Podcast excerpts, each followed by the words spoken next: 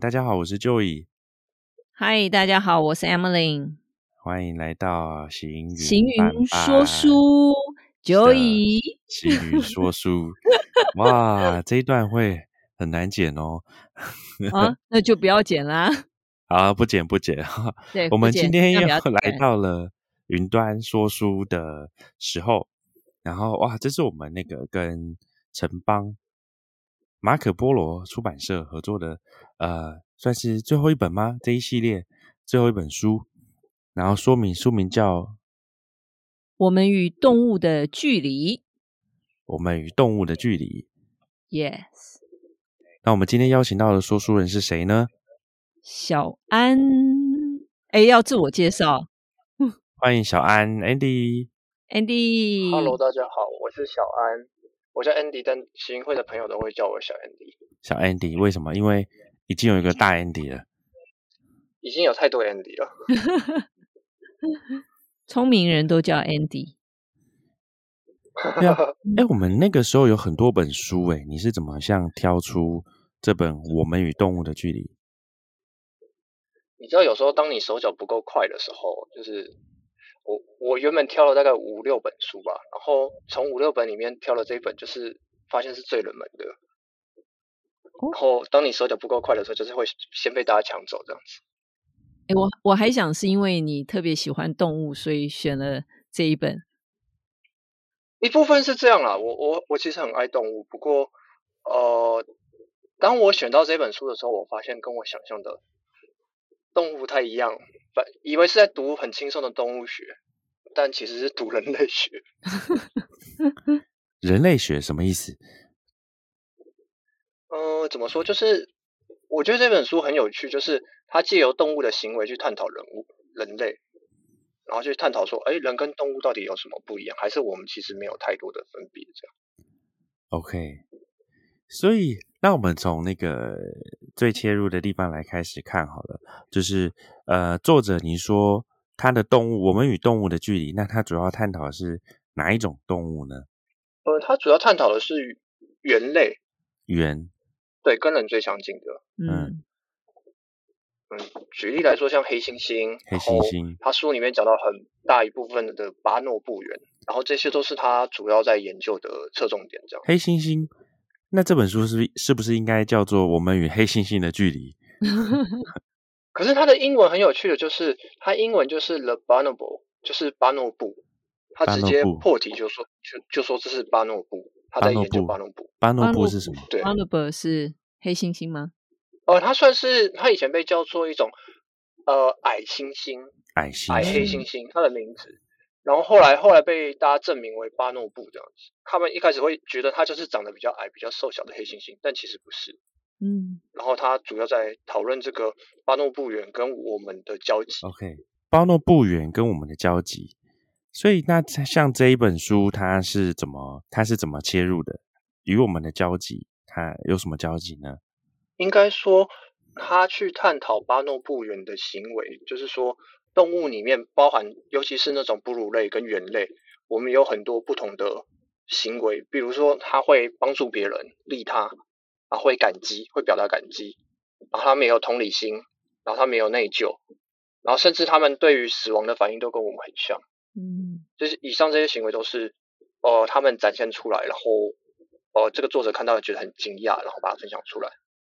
所以你是说，这种巴诺布这种黑猩猩，它还会表现利他，表现感激跟同理心。利他，呃，他有没有什么例子？就是怎么个利他的动作？是观察的结果嘛，对吧？对，是观察的结果。但他不叫黑猩，他不叫矮黑猩猩他现在已经证明叫巴诺布猿。巴诺布猿。然后他基本上，对巴诺布猿，他基本上主要的利他就是，哦，他们会主动，包含黑猩猩。他们会主动开门，就是比如说在动物园有一道一道的闸门，他们会主动开门，让对方把食物拿走。对方，对方是谁？也是跟他们同种族的。嗯，哦，OK。然后他们不会有丝毫的在意这样子。那甚至，呃，这本书里面还有提到说，呃，包含黑猩猩的一些行为，因为他们主要探探讨黑猩猩跟巴诺不远的一些交集，然后最后跟人的关系。所以他们有有讲到一个故事，我很喜欢，就是他们说有一只公的黑猩猩，就是它从头到尾就很健壮，然后完全嗯没有任何的征兆这样子。但他死前的前一天，才发现大家才发现他开始很呃急促的气喘，嗯。然后那些黑于是他们把他关，就是把他放进一个单独的房间里面让他休息。嗯。然后那些黑猩猩就隔着那个下面的那种门那种缝，他们就塞很多稻草，就是为了让它铺的比较柔软。哦，嗯，所以所以我觉得很有趣的事情是，他们居然会想想到说啊，这个比较软，说不定对它也有用，所以他们把它塞进去，在关心他就对了，福啊对，对小英姐想问一下，这个书里面有提到，就是阿诺阿诺布原他们大概是等同于人类智商，就是他们大概是几岁呢？他好像没有特别提到，但他有说他有拿包诺布猿还是黑猩猩做一个测试，比较人类同岁的孩童，嗯结果发现人类同岁的孩童还比较容易，比较容易会出现一些，比如说迷信的动作。他们偶然间做什么动作，但人类会觉得这是迷信。可是巴诺复原跟黑猩猩他们做出来的那种测试，反而比人同年纪的人类还要聪明。你是说动物比较不会，比较没有迷信，像小朋友会迷信，是这个意思？对对，就是我们做出来的某一些行为，我们会觉得哦，搞不好这样做就会成功，嗯或者这样做就会怎么样。对，我们就会有无意间的一个行为习惯这样子。这也是这本书后来讲到一个很大的侧重点，就是他拿巴诺布猿跟黑猩猩去讨论宗教，嗯，我们的宗教是如何产生。那它中间的交集点就是道德，嗯，就是在讨论道德是从哪里来的，这样子。嗯，这蛮有意思。从黑猩猩到呃讨论到宗教，又讨论到道德，那听起来这本书的范围非常的广阔。你可不可以再简单跟我们介绍一下这本书呃的架构啊范畴，就是它大概是提些什么大纲的角度？好，就像我刚刚讲的，就是他想要讨论的是哺乳类跟灵长类跟我们有多像。那因为我们常常会在宗教里面，或者常常有一些呃，在西方里面会看到说，哦，人就是万物之灵，人就是多了不起，怎么样？但是他只是想表达说，其实我们就是活在现代社会的猿类，嗯然后我们有很多行为是跟他们很类似的。嗯，我我觉得这个作者讲话还蛮蛮有趣的，蛮有趣。嗯蛮有趣。然后我自己我自己也蛮喜欢他在讨论宗教。第二个第二个就是在讨论宗教。那我自己很喜欢他讲的这部分，因为呃所谓的宗教，他觉得宗教是跟人是呃算是人创造出来的，但他没有讨论说哦宗宗教就是不行。他讨论的是宗教对人的影响是什么，为什么宗教会出现？那那些动物本身有没有跟人一样的习惯或者一样的呃想法才会出现这个宗教？举例来说，就是他们怎么看待死亡，他会讨论到动物怎么去看待死亡这件事情。那他看待同类的死跟看待非同类的死，他们的反应是不是一样的？作者后来就提到说，他其实与其说他在意无神论跟跟有神论，他不讨论这些，他只讨论说宗教对人到底有什么影响，有什么关系，到底有多重要这样，然后跟道德的呃交集点在哪里？这大概是比较简略的一个分享。后半段听起来到宗教到道德，就是呃，他一样都是有以动物的故事或者动物的观察为例子嘛。因为乍听之下好像有点哲学在探讨宗教跟道德，他怎它是怎么用动物呈现？这本书很哲学啊，所以我读的很痛苦啊。你看我最后一个来宾就知道了，真的吗？你看我是最后一个来宾就知道。我我我我觉得他其中有讲到一个，就是呃，之前有一个地方就是动物园，我记得，然后他们把一只死掉的黑猩猩推出来，嗯，然后所有的人，所有的黑猩猩居然站成两排，就分两排，然后全部鸦雀无声。天哪，他说他很难想象这种这种场景，然后看起来就跟人类的葬礼一样。好有趣的画面哦！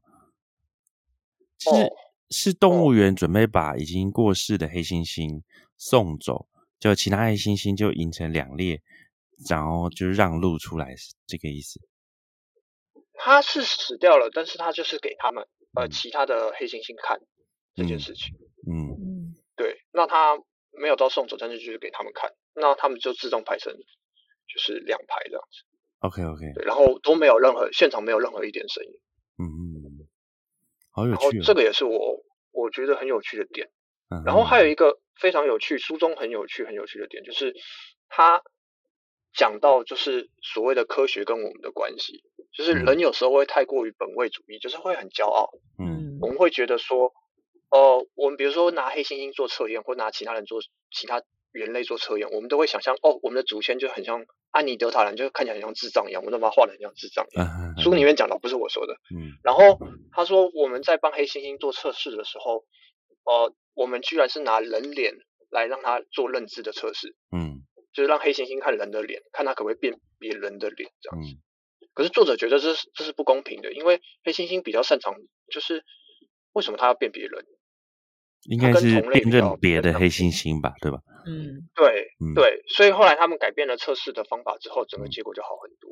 哦，然后第二个是，就是有时候科学提出来的时候，呃，常常是权威会先于证据，嗯然后大家就会说啊，你凭什么这样提啊？你提这个一定是错的。然后到后来越来越多的证据才把这个权威给推翻掉。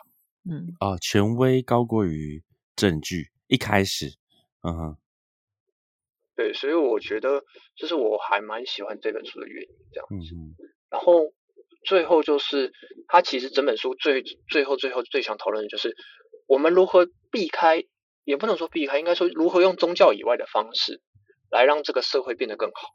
他讨论了很多这种面向。所以他从动物的身上，然后绘出的心得，然后再来，对，呃，当做是给人类就是更好的方向，但是给人类一个宗教以外的一个更好的一个让社会更凝聚的方向或方法。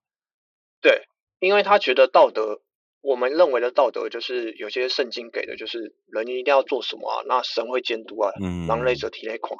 嗯可是他说，其实道德这件事从我们是猿类开始，或者哺乳类开始就有这些东西。嗯嗯嗯，那那个我们刚刚听到了很多这本书涉猎到的范畴跟故事，那想说能不能再从呃这本书作者有什么前提，或者是他有什么呃切入点，可以先跟我们介绍一下作者吗？呃，作者是一个呃荷兰的呃，算是专门研究黑猩猩以及巴诺布猿的呃动物学家，动物学家，然后他他算是这一类的权威这样子，然后嗯。他观察很多包含园内跟园外的黑猩猩跟巴诺布猿，对，然后甚至其他的猿类，他们他也会进行观察嗯嗯嗯这样子，然后他写的好几本书都是跟那个呃动物有相关，然后跟道德有相关。那关于这一些猿啊，就是巴诺布猿或这些黑猩猩这些猿类，有什么是呃你读的时候觉得印象比较深刻，然后这些跟哎原本我们认知的那种人猿不一样的的一些点？哦，我觉得还蛮有趣的事情是，呃，巴诺布人本身就是他有一个特性，就是他很喜欢性交，然后他的性交是女生跟母母的跟母的，啊，然后母的跟公的这样子，然后他们只要吵架，就是一吵架，他们就会把这个能量变成性交啊。好有趣哦！嗯你可以可以可以想象嘛，就是比如说呃，我们哦，我用我们来举例很奇怪，但是就是两只好几群巴诺布猿在吵架，母的跟公的在吵架，然后他们吵一吵，然后突然变得很激动，啊，激动完之后就开始性交，然后他的那种性交跟一般的不太一样，就是你想象的任何的体位他们都做得出来的、这样子。然后这个体位，比如说啊、呃我怎么会讲这个？就是呃一个人正，然后一个人反正反的，然后或者一个掉一只巴诺布猿掉在树上，然后把它抓着另外一只性交这样子。然后对他们来讲呢，性交就是打招呼，打招呼，对对，对他们来讲，这个就像打招呼，就是跟很简单的问候一样的，就像我们说哎嗨你好这样子。随时随地就是常常的，一言不合就性对，交。长长的，常常的，但他们的性交跟我们的性交又不一样。我们的性交假设比较长时间，但他们性交大概几秒而已。听起来几秒啊会不会几秒啊只是一个就是一个仪式或者一个动作，这是他们的表示亲密或者是沟通的那个，就像蚂蚁去触角碰一下那样子，对对对对对对，很频率高到像这种程度，对不对？很很高。然后你刚刚说仪式跟动作没错，因为它这个的机制的建立，就是因为巴诺布原本身是母系社会，嗯，嗯母系社会，对他们是母系社会，所以嗯因为是母系社会的关系，他们他们需要转化他们的能量。因为如果当呃公的跟母的生了很多，比如说一只公的，它不知道哪个是它的小孩，或生了很多它的小孩，照理来说，它不可能去杀它自己的小孩，所以它是为了那个演化机制去做这件事情。然后另外一部分也是，呃，他们本身的那个同理心会比黑猩猩更强，比黑猩猩更强。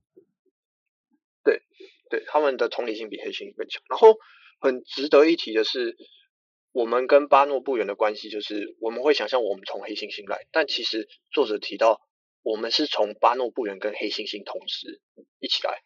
哦，怎么？他这边是怎么怎么发现的？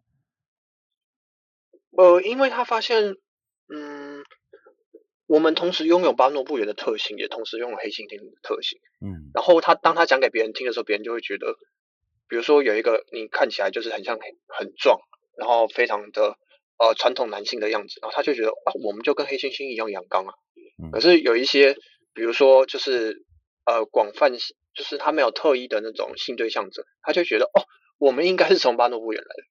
嗯，对，可是他想表达的是，我们其实我们在演化的过程中，他们那个古老的祖先同时跟这两个还是有发生关系，这样子不停的发生关系。哦，就是在那个时候听起来，就是人类的祖先跟这两者可能同时都还是有一些呃亲缘关系、血缘上的关系。对，嗯哼，对，嗯，对，这也是我觉得很有趣的地方。了解，你刚刚说母性社会可以再多。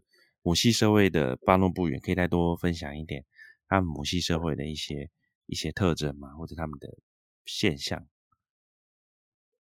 好，我分享一个故事，就是呃，作者曾经到过一个动物园，然后那个动物里面园里面只有一只母巴诺布猿，然后其他都公的。嗯，然后他说那个是全世界里面唯一一个是由公的统治的巴诺布猿。然后后来突然增加了两个女生的两个。突然多了一个母母巴巴诺布猿的时候，整个环境就开始变了。然后随着他们两只母的巴诺布猿，就是他们性交越激烈的时候，那个权力结构，那个公的权权力结构就被瓦解了。然后当来越来越多母的时候，就会看到最后的结果是，呃，母巴诺布猿一边性交一边吃东西，嗯，然后公的会等。就是公的会让位给母的，就是哦，我原本坐的比较好的位置，然后看到母的巴诺不远来，我就会让位给他。哦，你坐，你坐，你坐，然后他就会让到旁边去。好有趣哦！哦，听起来就是一个非常尊重女性的的的原巴诺不远的社会，这样。对对，但他们就会有一些问题，有问题就是比如说，呃，他们在之前在动物园会交换，他们会交换公的时候，公的巴诺布远的时候。那个公的就会被霸凌，嗯，因为通常公的巴诺布猿他本身没有什么势力，他必须要跟他妈妈在一起才行。哦，意思说交换公的他势单力薄会被霸凌，但交换母的就不会吗？就不会，因为母的会自己去建立势力，这样。对，比如说有一个后来他们采取的做法就是交换互相的首领，比如说多摩动物园的跟木栅动物园交换，嗯，然后。原本假设木栅动物园的巴诺布母巴诺布猿很凶，然后公的都会很怕它，然后交换过来那只就是从多摩来的巴诺布猿很好，然后他们就变得比较和善，整个就变成 peace，都不会有发生什么争吵这样，对，就有点像换 CEO 的感觉，好像就是换女性 CEO 的感觉这样。不过他就是以女性为主就对了，嗯哼，对他们基本上以女性为主，比如说。如果公的对母的不是这么，就是比如说暴力或或者性交发生什么事的话，有可能会在群体里面去攻击他们，就是母的会联合起来攻击他们。对，就被霸凌的都是公的。对对对，我觉得这个还还还蛮有趣的这样子。那他们怎么是作者如何把那个主题从呃巴诺布园的生态，然后带到那个？呃，道德啊，宗教的角度呢？哎，对，这个这个，我我想先查一下，因为我在看他的英文的书名，他的英文书名是《The Bonoable and the Atheist》，就是巴诺布元和无神论者。所以，这个作者其实他想要表达的，应该就是是宗教道德这一块，他他想要去论述的吧？他反而想要讨论的宗教这一块，就是他想要剥离宗教赋予我们的道德，所以他才用一个无神论者、无神论者做一个对书名。对，嗯，但他同时也批判无神论者，因为他说你相信或不相信都是一件很无聊的事情，这样子，因为他觉得神是没有存在的，那你怎么可以对不存在的东西然后这么激动？无论你相信或不相信，所以他谈谈到的点就是。我们到底要在当中扮演什么角色？因为他有说，人类一人一开始出出来就会有宗教这件事情。那宗教是对我们来说是很重要的。像他说，历史上有一些宗教，呃，就是被完全的被抹灭，比如说毛泽东啊这一类的。然后他说，基本上都是一场灾难这样子。对，所以他的意思是说，好，那我们怎么要在呃呃维持宗教的状态下？去把神这件事情给给剥离掉，这样子，我觉得他讲的真的好哲学哦。然后维持宗教下把神给剥离开。举例来说，他说我们通常呃通常在讨论宗教的时候，他有做过一个测验，就是非信教跟信教者的差异。没有信教的，没有信仰的人跟有信仰的人，对他们同时做一个测验，结果他们后来发现。非信教的人对他人的处境比较敏感，但信教者的动机通常都是因为有教条这件事情。然后他说，这些教条反而就是他很反对教条主义。那他说，这些教条反而会阻碍思考。那他当中还有提到一个很重要点的点是，呃，人类在使用社会的契约还有教条的时候，他的那个慷慨的心态基本上不会亚于宗教的产生这样子。你说对契约的信任，并不输给对宗教的信任。对，对，就是我们现在建构的这个社会有很多，比如说契约啊，很多社会法的约束啊，还是什么东西，他认为不会亚于宗教给的一些一些能力或者是一些一些影响力这样子。很有趣哦，这个判断结果，它有比较呃有什么印象深刻或你记得的实验吗？或者是这个比较的？情境，作者的实验基本上是他举例北欧现在有类似的功能在取代宗教。嗯，他们啊，北欧用契约在取代宗教性，对，或者是比如说用区公所啊之类的功能来取代宗教的取的的功能这样子。因为一般的宗教的功能是教教堂或教会集会，嗯，然后他基本上他们就是用一些社会活动。就比如说去区公所或者去哪里，然后来取代，但他详细没有说的很清楚这样子。那为什么北欧要这样做呢？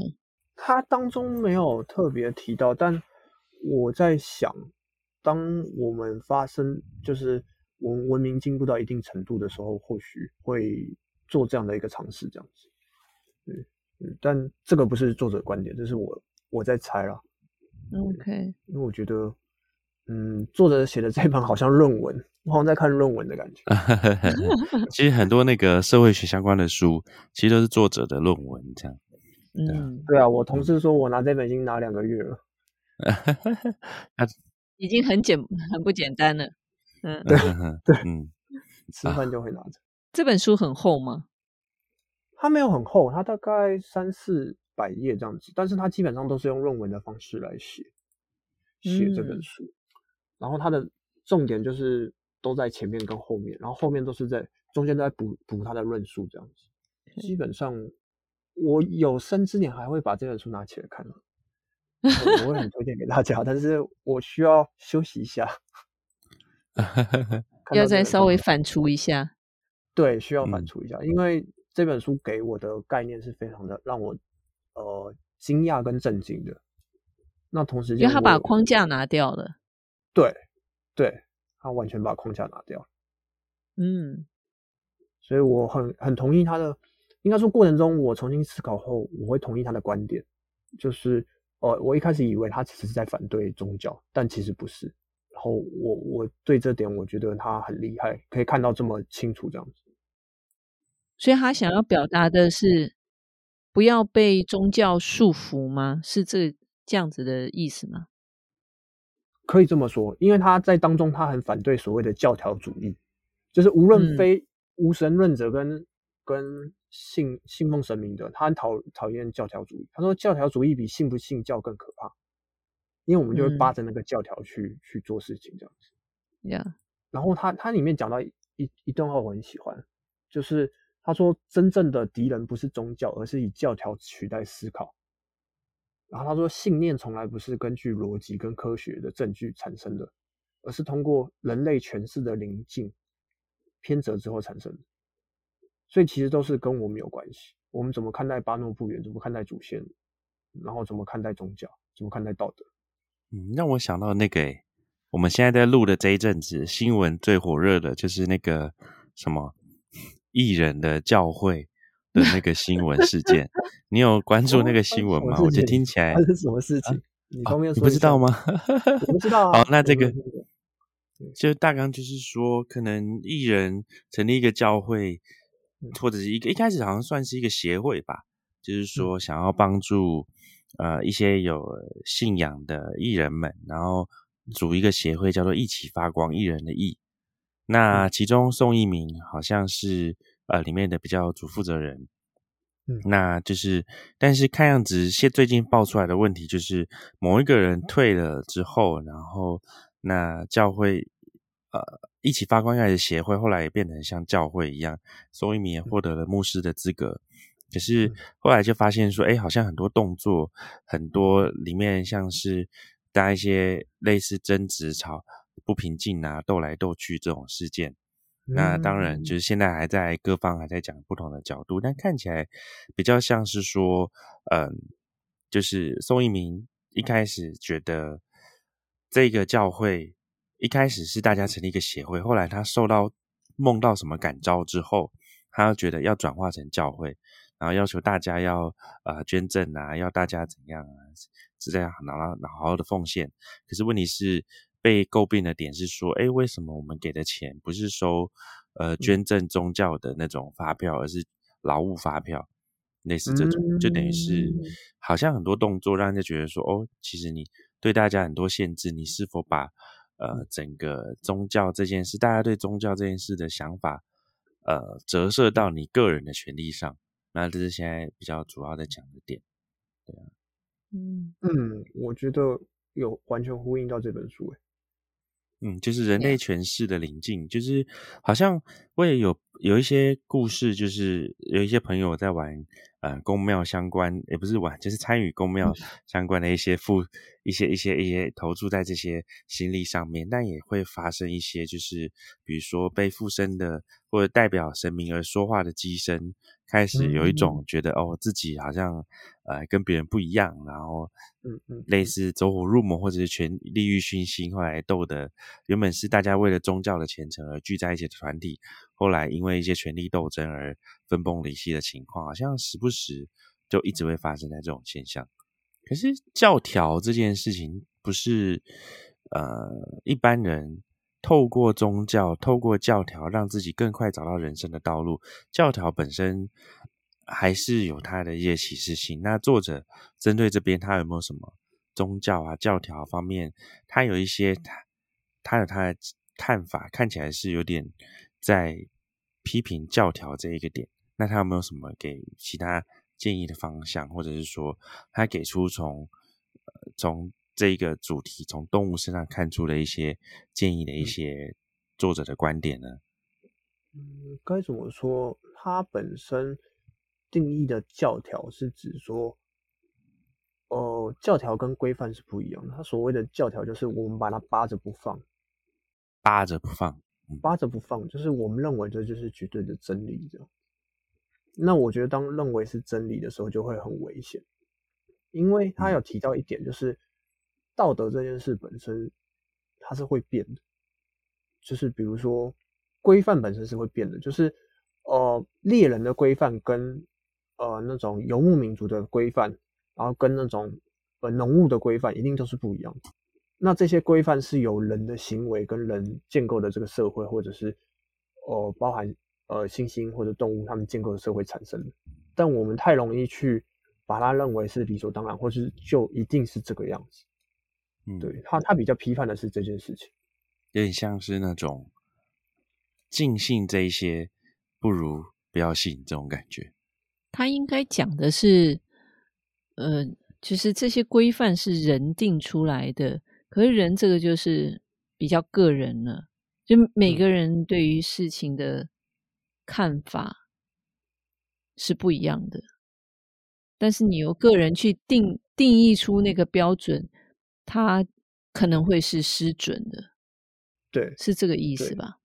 对，嗯我觉得 Emily 的比较接近这样子。那作者怎么定义说呃道德，或者是说刚刚讲的是宗教？那在道德的面向，作者有什么呃从这边的启发吗？或者他的特殊特殊的观点？他有去分析说人跟动物，呃，之所以人会比较不一样的原因，是因为他有提到道德有两个层次，一个是一对一的道德，就是我的行为对于他人有什么影响，然后第二个是社群关怀的道德，那这个人类就发展的比较完整。那针对一对一的道德，基本上动物也有。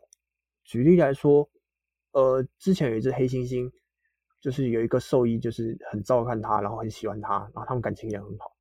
可是有一天，它非常的状态不是很好，就黑猩猩状态很不好，变得很凶暴。然后他他好像兽医在帮他看诊的时候，他直接一一嘴就咬那个兽医的指头，很用力，然后就把它咬断。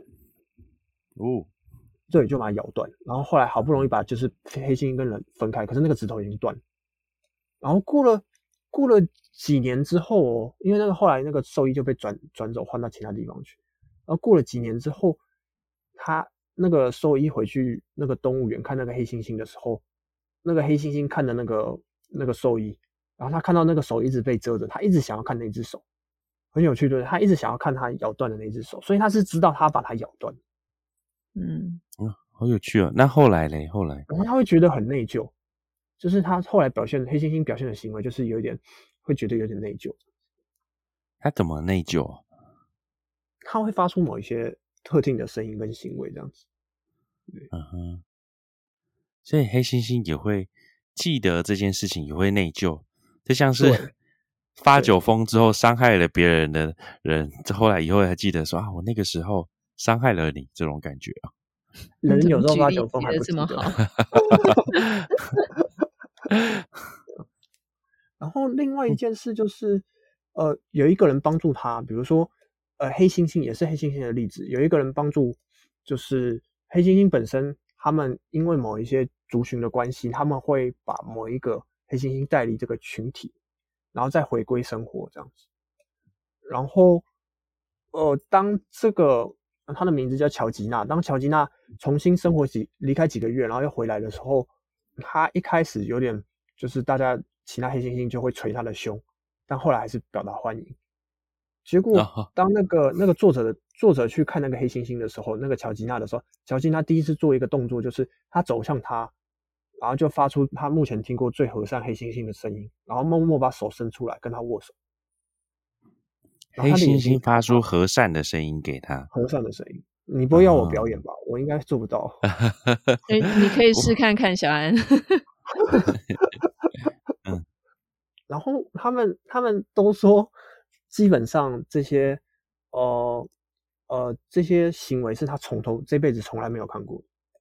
嗯他居然去伸了个手，然后跟他握手，然后主那个作者也跟他握了手，然后他说他之后再也没看过这个行为。啊？为什么？然后他他后来自己觉得，作者自己觉得说，黑猩猩小吉娜应该是向他表达感激，嗯，让他回到这个族群里面。嗯现在讲的这些黑猩猩都是动物园内的黑猩猩，对吧？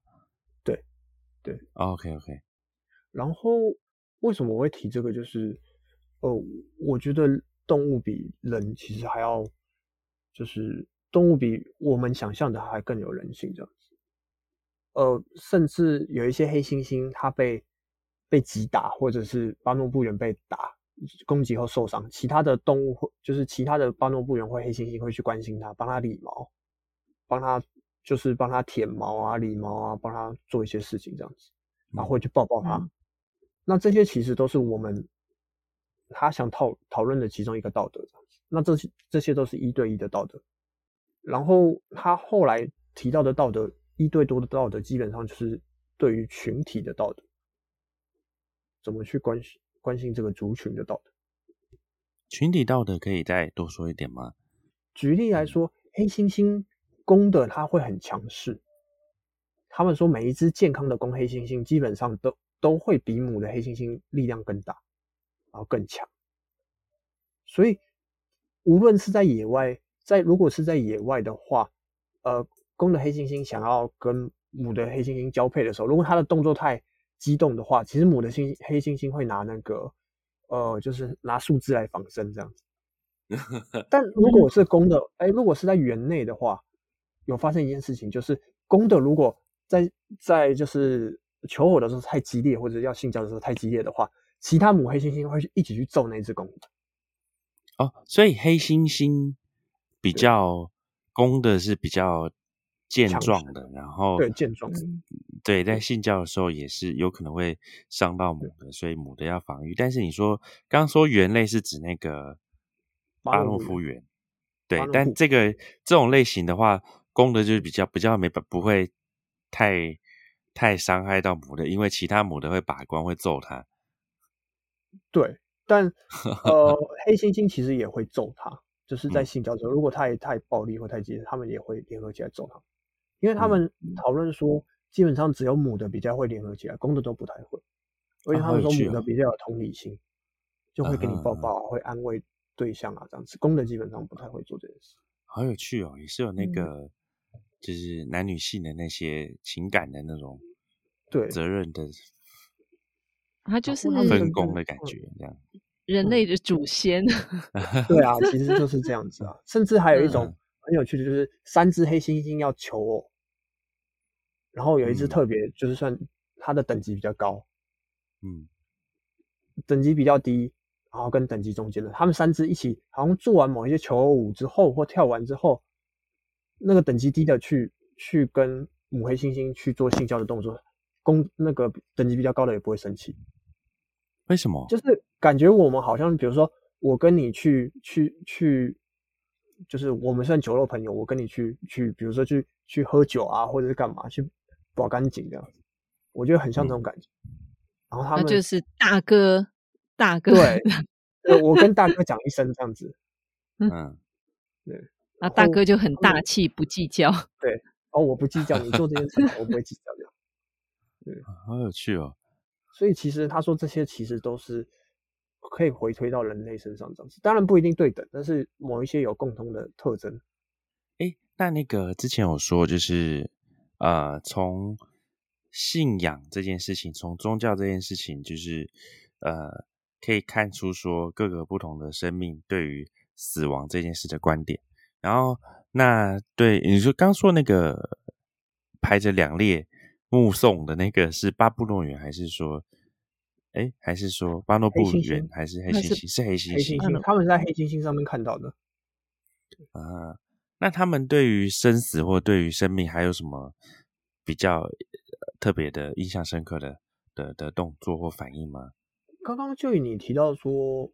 呃，就是他们对于其他动物的反应跟对自己的反应。那刚刚，呃，他们是我我分享的是对自己族群的反应，就比如说他们会排成两列这样子。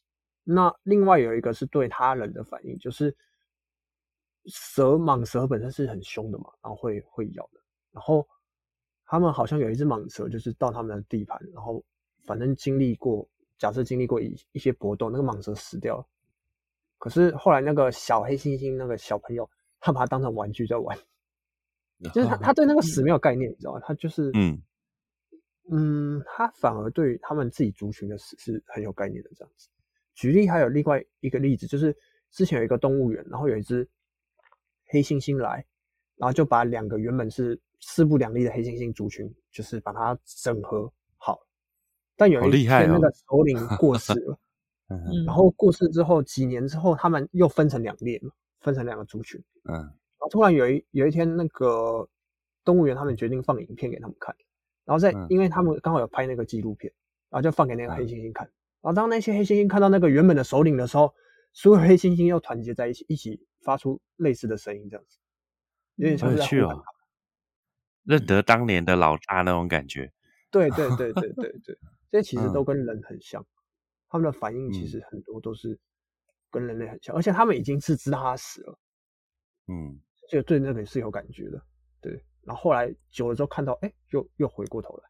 好有趣哦。我刚刚上述讲的，其实都是他们为了，呃，包含那个母黑猩猩去打那个比较暴力的公黑猩猩这件事情，基本上都是他们为了维护族群的一种社会的，呃，道德结构这样子。对 OK，那后最后面作者对于道德啊有什么呃作者的见解吗？或者他要给什么建议？这样，他认为的道德，就是我们宗教赋予的道德，他觉得是由上而下的道德，但他比较觉得我们我们应该是由下而上的道德，我们从原始以来就建立的这个道德这件事情，包含母黑猩猩会去体谅，比如说被打的其他的母黑猩猩，会去帮他理毛或干嘛的，对我们本来就会做这件事情。那嗯不只是人类，很多动物都会有所谓的利他行为这样子。然后他借由这些利他行为来分享说：“哎，你看，我们是由下而上的，我们不是像宗教讲的是由上而下的。这些道德本身就是，呃，我们可以更更坦然的去接纳接纳它，甚至用不一样的角度去看待我们原本觉得是宗教给我们的教条，然后重新解放我们自己的整个思考或是整个整个存在吧。我自己是这样觉得。好哦、所以听起来像是啊、呃这本书它从呃黑猩猩的故事，我、那名字老是记不起来，呃巴诺巴诺布布吗？对，巴诺布巴诺诺巴纳布巴纳布，嗯哎，我认识有人叫巴纳布，哎，巴诺布谁呀？哎，真的这个叫，有我以我认识一个，以前认识一个 P N 真的叫 Bonobo，就这三个字，对啊，呃，就就哦这个英文字，对。嗯他蛮有远见的啊、你是说他可能是从黑猩猩的名字来取自己的英文名字吗？所以是说啊、呃这本书从呃巴诺布巴诺布园的故事，然后再去观嗯察到很多动物与人都有很多类似的行为，有它嗯母系社会的一些呃文他们的相处、他们的文化、他们的聚落。然后对，也有他们的一些准则跟一些很很有人性的地方。然后那作者再从这边去反思，呃，宗教，呃，借宗教的一些特性，然后透过教条，就在反思教条这件事情，至于宗教这件事带来的影响的利与弊，然后再来探讨一些道德的问题。那嗯这本书，呃，对你来说，你觉得你有什么呃比较最大的收获吗？我会发现自己在思考的时候，无可避免会陷入某一些教条。我相信大部分人都会。然后这件事重新让我去认识我自己，包含认识我们所在的社会。我就是会重新学习，不要用这种教条的思考去看待很多事情，甚至应该说我对人类学很有兴趣。然后我之后也会读类似的类似的东西，这样子，因为有时候人类学的反应它非常的真实，那有时候动物的反应又完全显现我们人类的样子，嗯然后这是我非常着迷的一点。哦，我另外分享一本书，可以分享吗？好啊，可以啊可，以啊，我我非常喜欢一本书，就是他说什么？他说地方的妈妈都需要铂金包，如果我没记错的话。哦，那好多哦年前，对，对那本书我年前一非常本畅销爱书，嗯对，然后他也是，他是呃美国的一个人类学家，嗯然后他就是嫁到嫁到那个呃纽约的曼哈顿的那个上东区，就是比较比较呃有钱的地方这样子。然后他们说，他们拿铂金包不是为了拿来炫耀，拿铂金包是拿来防身的这样子。为什么防身是怎样？有一个有一个女生，就是她到那个上东区，然后有一个女生走走向她，然后她拿一个大大的包包，然后直接撞她一下，就拿那个包包直接撞她一下。嗯，对，然后然后她就会觉得说她的动作很像黑猩猩的动作，因为有一些黑猩猩族地位比较高，他也去偷偷撞他一下。嗯然后他之前在那边就是有点，因为他的先生不在在上东区不算是最有钱的，嗯然后所以他他们送小孩到学校的时候，基本上那些妈妈都不太找他讲话。可是突然来了一个很有权有势的一个先生，呃，很有权有势的一个一个家长，然后突然跟他讲完话之后，那些妈妈又靠近了。所以我觉得这完全反映到到我刚刚分享的很多，就是呃黑猩猩的一种一种动作跟族群的反应这样子。所以是怎样？铂金包很重，对金然后很适合来防身，铂金包还是身份地位的象征。身嗯身份地位的象征这样子。嗯对，然后他们拿那个也是，就是诶你看你有铂金包，我也有铂金包，所以我其实跟你一样，就是两者没有差很多，然后大家就会认同彼此。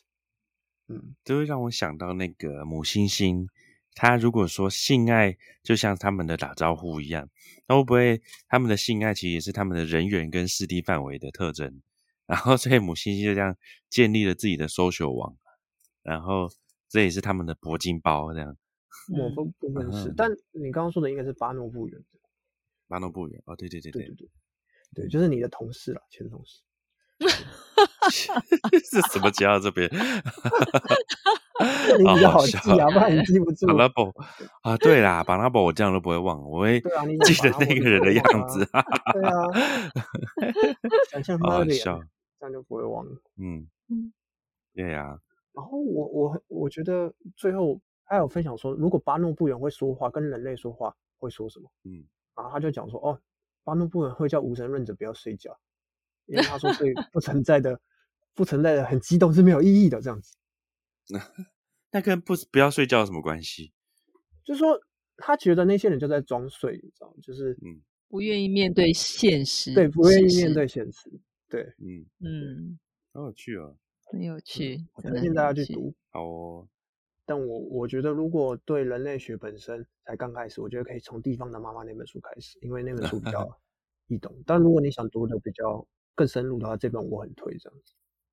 嗯所以你觉得这本适合给怎样的人？想了解人类学的人，想不开的人可以吗？想不开的 人，我我觉得，我觉得就是对人类学要很很有兴趣这样子。嗯嗯嗯，好哦，那我们就 差不多到这边，感谢 Andy 今天的分享。那我们听到很多很多巴拉伯，很多巴诺不远的故很事，有趣。黑猩猩的故事。我现在听到巴拉伯，我觉得脑袋就出现那个阿弟的脸。对对，哎 Joey，你真的原本还不知道什么部门，竟然把部门也讲出来。没有啦，就只是一个你干嘛研发乱报人家部门？PM，对，还不算，还不算呢。还是 sales。没有没有没有，不是不是。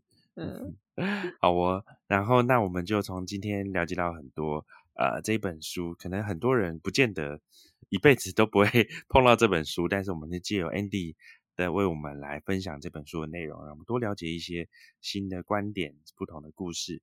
然后对这本书有兴趣的人，也或许可以呃透过我们马可波罗书店给我们的优惠链接，然后去试用购买到这本书。那最后看看 Emily 有没有什么问题想要再问问 Andy 的呢？没有，我现在脑子里面都是你同事 到底长什么样是，子。我现在也是你同事的想法。哦，我那个老师我我我没有他照片的哦，真的吗？啊，笑了。好啦，那我们今天的行云听书，行云听书，那我们就到这边喽。那就再一次谢谢 Andy，谢谢谢 Andy，谢大家谢谢 Emily，谢然后谢谢大家，谢谢行云，拜拜。